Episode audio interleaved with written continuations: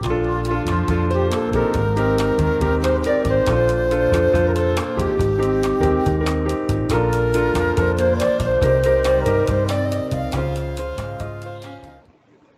大家好，我们是兽医好想告诉你，我是兽医师温 A，我是兽医师医生，感谢大家持续锁定我们兽医好想告诉你 Podcast，那就让我们回到呃金金门什么？金门县野生动物救援暨保育协会的访谈，没错，陈医师的访谈。好，嗯，那你们最常救伤的水獭都是比较常见什么问题？其实水獭的案例非常非常少，哦我们从二零一八年开始就没有再收到活活体的水獭了，对，嗯，都是死亡的案例。对，那那那他们死亡的状况是，比如说什么？是是路杀吗？还是大概一半以上，我记得是大概五十七 percent 都是因为路杀死亡的。嗯但路杀它其实只是一个表面的问题，就是更重要的问题是它为什么为什么要爬到马路上被车撞？对，所以其实就是背后的原因的分析会比较困难。有的时候是因为可能水獭之间彼此竞争啊、打斗啊，然后比较弱势的个体它可能逃跑时候跑到路上，那或者是说就是有一些水边有一些工程。他受到了干扰之后，他想要离开那个地方，可是发现说，哎，附近流通的水域通通都被可能工程的一些器具啊，或是呃废土之类的堵住了，所以他不得不往马路上走，对，或者是一些干旱的时候，呃，水路不见了，就是水整个干掉了，那他可能就会觉得说没有路可以走，我就我就往上爬到马路上，所以其实路杀的原因。反而是我们比较重视的，对，嗯，哦，所以所以正常水水它是大部分时间是活在水里的，它不轻易上岸，是这样子吗？其实他们可以在路上活动，但但是就是水对他们而言是一个呃，除了是捕食的地方之外，也是移动很重要的一个途径。他们在路上的活动其实就比较不灵活，毕竟呃手短脚短的，对啊。嗯，那我我我刚刚听你说，就是有很多原因会，就是迫使他们必须要，呃，到到马路上，但是听起来蛮复杂的啦。那通常遇到这种路路杀的水，它是真的有办法找到一个相对比较确切的因素吗？其实就是真的很难。对我们其实呃，很多时候就是我们有很多的。理论或者是很觉得有很多的可能性，可是对呃没有办法证明，就是你没办法证明说是直接的关联。对，有而且很多水獭他们的尸体被发现的时候，呃，尸体的状况可能不是那么好，那所以病理解剖上你可能也很难找出什么蛛丝马迹这样子。对对对，但我们只能就就是现有的资讯，就是发生意外的那个地点它的。呃，环境的状况去呃思考一个比较有可能的问题点，这样子。对，嗯，讲一个例子的话，就是今年今年三月，呃，双里湖那边，就是在慈湖旁边有另一个湖叫双里湖，呃，他们那里有一只路杀的幼獭，很小只的水獭这样子。然后那时候我们其实就怀疑原因，可能是因为。呃，工程的干扰，因为那里其实最近几年的旱灾，然后他们可能想说要清理一下双里湖里面，就是做一些清淤的工程，但这个工程它延长了将近两两年多，对，所以时间很长。那水獭受到干扰程度当然就相对比较大，对，所以呃，然后再加上说他们抽水的那个管线把。呃，两个湖，双林湖两个湖之间的通道堵住了，所以有可能水獭因此必须要，如果他想要到另一边去，他就必须要走到马路上，那可能就会这样被车撞。我们推测的可能性是这样了，对，嗯对，嗯，那就是有有这些怀疑之后，呃，有办法有什么，就是比较实质上的一些。因为因为那个那个工程可能也不是说什么叫他不要做就 就可以就可以停掉的嘛。这个是最困难的地方。对啊，是 辛苦。就是当然，我们那时候其实就是有找，因为双双里湖那边是属于国家公园的范围，那我们其实也有找金门国家公园的保育科来来谈，然后跟县政府的建设处，大家就是一起想想看有什么方法，就是暂时呃去把水獭引导到呃正确的地方，不要说走到马路上去这样子。对。对，那那时候其实会看之后，会看之后有就是呃，除了加装警示牌之外，也就是希望清淤工程能够加速啦，就是赶快结束，然后把那个两个湖中间堵住的地方先先清出来，至少清出一部分，让让水它可以过这样子。嗯嗯嗯，了解。那这那这样这样算一算，大概可能一年会有多少的水塔？可能就这样。命上马路上面，其实一年的话，之前大概一年都是最最早以前啊，可能大概民国一零四年左右，那时候一年可能会有五到六只。那后来因为其实我们都有做一些防防路杀的一些措施，所以数量是有降下来的。然后去年去年二零二二年是完全没有水獭被路杀的。对，但是今年今年又来了，今年上半年已经死了五只水獭了，所以这这点让我们有点担心，到底环环境里面出了什么问题？这五只里面有有两只是路杀的，那另外两只是不明，然后有有一只是应该是被动物攻击死亡的。哦，所以对，所以所以金门也会有这种流浪犬骚扰野生动物的问题吗？其实这只水獭没有被直没有直接证据证明是流浪狗啊，但是我个人是强烈的怀疑，对，因为这个流浪犬问题在金门，简单来讲，我会我会觉得就是流浪犬猫是一个严重的问题，但是没有台湾的情况那么那么糟糕，对，其实对对水獭而言，呃，流浪犬攻击的案例真的不是最多的，跟路杀比起来，其实。呃，它真的是比较零星，对，但是就是不能说很少发生就就不去在意这件事情了，对。嗯。那其实金门的狗，呃，不像不像台湾很多是那种野野化的，就是完全在野外出生长大的那种野犬，然后完全不亲人的那种，但其实很多是居民放养的狗，嗯哦。然后可能没有没有绝育，就在外面就继续繁殖这样子，或者是一些爱爸爱妈喂养的狗。对，那呃这些犬只的话，其实除了水獭之外，我们今年也收到一只缅甸蟒跟一只南蛇是被狗咬死的。对，对啊，我看那个缅甸蟒，那个应该是应该算是宠宠物，就是宠人家饲养宠物跑出去的吧。不是不是，金门的缅甸蟒是原生种哦哦哇哇，完全颠覆我的，这么大型的蟒蛇竟然是原生种哦。对，其实缅甸蟒它的分布范围很很广，其实整个中国华南都有缅甸蟒。哦。那缅甸蟒它的游泳能力非常好，所以其实从厦门游来金门对他们而言不是什么困难的事情。哇，这个真的是完全。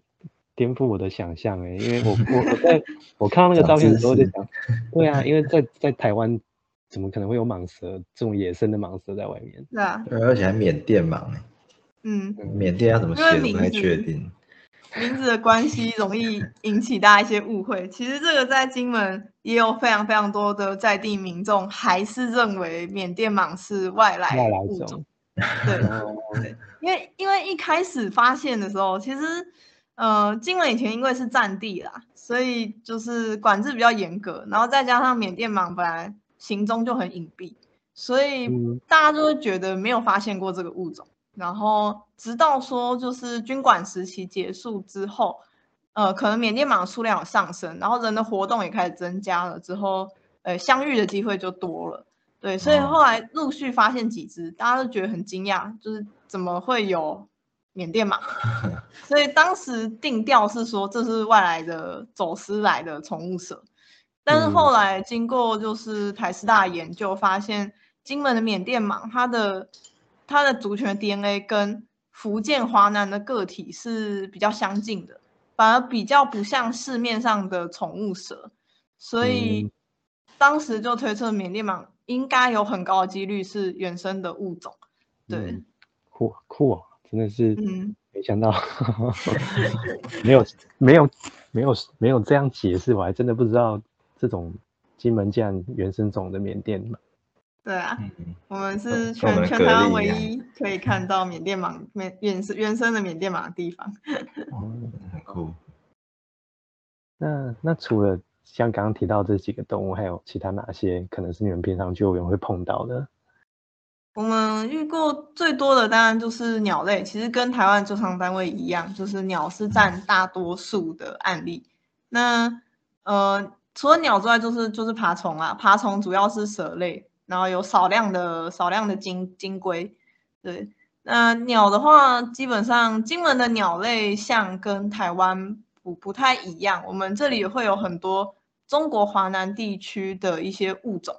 对，嗯那像呃八哥的话，跟台湾就是金门是没有外来种八哥的，这个跟台湾很不一样。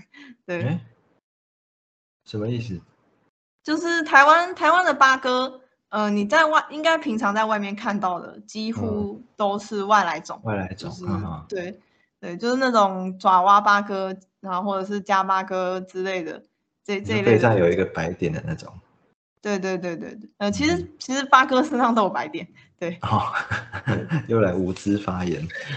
就是台台湾原生的八哥，呃，那个数量就比较少，对，因为外来种的竞争的关系，所以它被列成是保育类动物。那金门的在路上随处可见的八哥，其实都是原生的物种，就是嗯它们只是跟台湾亚种不一样啦，同一种但不同亚种，对，嗯所以它们也是有保育类白点。，但就是对他们也不是同一种。对嗯，所以金门的八哥也是保育类，就算它在路上嗯到处都是。就他们就是金门的八哥是合法著名就对了。对对对对，嗯 哇，酷哦！这可是哎，在鸟类为什么他们会啊？完蛋了，我要无知发言。不会，就他们不是很容易就可以迁徙到别的地方吗？啊，就嗯留鸟跟候鸟的差异吗？有啊。其实金门这里的候鸟非常丰富，主要是冬候鸟啦。对，因嗯为其实跟跟台湾一样，金门也是位在就是呃东亚地区的迁徙线的路线上，所以、哦呃候鸟的数量当然就就非常多。然后还有一些比较特别的物种，像利利猴蜂虎，夏天的话，对，是是是，这个是台湾没有的，鸟。非常的陌生。立立立什么？立立猴就是猴是那个喉咙的猴，风虎。蜂哦虎，，对对对对对，嗯哼哼，哦，那是会吃名字。会吃会吃蜜蜂吗？不然怎么叫？会啊，它会哦叫蜂虎，就是因为它会去吃蜂，但是它不是只吃蜂就是了。嗯哼哼，那那像像这些，我因为我看好像还有其他的什么什么绿蜥龟啊这些的，那嗯，就是这些物种就本身就是你们都是自己去去救上吗？还是你会跟其他协会？因为毕竟这么多物种，就是全由一个兽医师去去哇，你你有你刚有查立猴蜂虎吗？没有哎、赶快查，哦 很惊人。看一下，这什么什么什么幻兽的感觉，很惊人哎。很缤纷的颜色。对啊，好好好酷哦。感觉有点像五色，嗯、五色鸟套在捕捞鸟八。色鸟之类的。哎，是不是有真的有八色鸟？完蛋了，我一直 真的有八色鸟，真的有八色鸟。哦，这个立猴蜂虎感觉有点像十，二色鸟。感觉有点像，就是眼眼睛那一道很像捕捞鸟哎，他们是有哦，你说黑色的部分吗？对啊，完了嗯，我也是一个无知发言。这 个很像那个蒙面侠苏洛。哇，好酷哦！哦，所以他们算是候鸟嘛？对，他们是夏候鸟。哦，夏天的候鸟。对对对，所以现在很多。哇，很多哎，是不是应该要去一趟金门？欢迎来金门看鸟。所以是就是路上都会看到那种多吗？对，就是就是这么它会那停在电线杆上。哇，这么厉害！嗯，哇，真的是很值得推广这种生态旅游哎。对啊其，实每年来金门赏鸟的人非常非常多，我自 我自己也是赏鸟人，所以哦三不五时就会遇到台湾来的，就是特地来金门看鸟的人这样。嗯嗯嗯。那还有什么酷炫的的的不呃，不管是候鸟还是留鸟，在金门可以很容易就看到这样子。哎，我之前很多人想看戴胜，戴胜又是什么？什么啊？我只要带戴胜。是就是呃戴那个戴戴之颖的戴，哦哦哦，哇啊，这个这个是鸟是带生意的戴胜哎，对啊，哇，这个也太酷了吧！它是算是金门很常被拿来推广观光的一个就是图图像，除了水獭之外，最常见的应该就是戴胜了。嗯嗯可以耶，这个真的可以推推广观光。哦，它是金门的留鸟哎，对啊，天哪，感觉金门是一个很是什么异世界的感觉？对啊，好好多物种是完全在在台湾完全听都没听过的。嗯，戴戴是很常见，真的是路上就有的东西，这样子。哦，台湾你随便找一个公园，应该都有。台湾台湾只能看到斑鸠、麻雀跟八哥。新闻也还是可以看到斑鸠、麻雀跟八哥啦。哦，你这个被台湾的那个赏鸟人听到，会不会被演上？其实就是遇到一些就是台湾来的赏鸟人的时候，啊，他们听到我在金门工作，每个人都是羡慕的神，情。嗯，那还那还有什么燕鸥？还是那个是马祖？哦、黑嘴端凤头燕鸥吗？神话之鸟，什么？就是是 在金门吗？还是在马祖？主要是马祖，但是金门会有一些零星的个体是过境，它只是迁徙的途中经过，然后短暂的停留休息而已。哦，它叫神话之鸟。对啊，感觉好像什么宝可梦、神兽之类的。看起来像一个秃头的。其实有一部纪录片就叫《神寻找神话之鸟》，有兴趣的话可以看看。哦，所以不好找，是不是？数量很少，因为全世界可能剩不到剩不到一百只啊。哦，有看到，哇，真的是很很很酷的地方哎。嗯，是要订机票去金门啊？我我当初去得了吗？来金门工作的其中一个原因就是想要看鸟。嗯，好合理哦。嗯，对啊，其实以台湾角度来说，呃，说金门是神兽之岛，一点都不为过。嗯，还有什么其他的神兽啊？除了缅甸马、水獭跟嗯，超级多的候鸟，对，然后啊，主要是这些，大家想看的其实是就是这些跟台湾、嗯台湾见不到的物种，对，嗯嗯，不要说台湾，这个世界各地应该都见不太到。但如果你放大尺度来看，其实金门它就是华南地区的这个生物像这样子，所以才会跟哦台湾截然不同。所以以台湾哎角度来说，才会觉得哇很特殊。对，哦，所以，哎，什么意思？所以我们不是华南地区。就是台湾，因为它跟中国的中国的那个亚洲大陆的沿岸其实呃距离比较远，所以它、嗯它又是一个岛屿，所以可以发展出一些比较呃独特的物种。对，嗯嗯嗯但是像金门，其实它就是中国东南沿海的一个小岛，所以呃，它很多东西东西其实跟中国南方的物种会比较类似，它就不像台湾会有一些自己特殊的特有种这样子。嗯，如此。